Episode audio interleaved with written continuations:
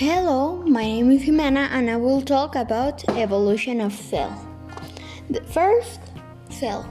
A cell is the smallest unit of life. Cells are often called building blocks of life. The study of cells is called biology, cellular biology, or cytology. Then we have tissue. A tissue is an ensemble of similar cells and their extracellular matrix from the same origin that, that together carry out the specific function. Then, organ. An organ is a self contained group of tissues that performs a, a specific function in the body.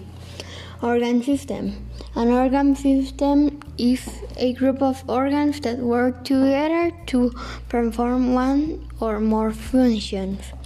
Organism the material structure of a, an individual life form.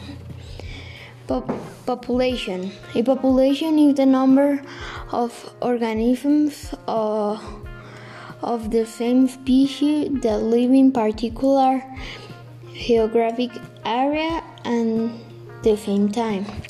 Ecosystem. An ecosystem is a large community of living organisms, plants, animals, and microbes. Biome. A biome is a large region of Earth that has certain climate and certain types of living things. Biosphere.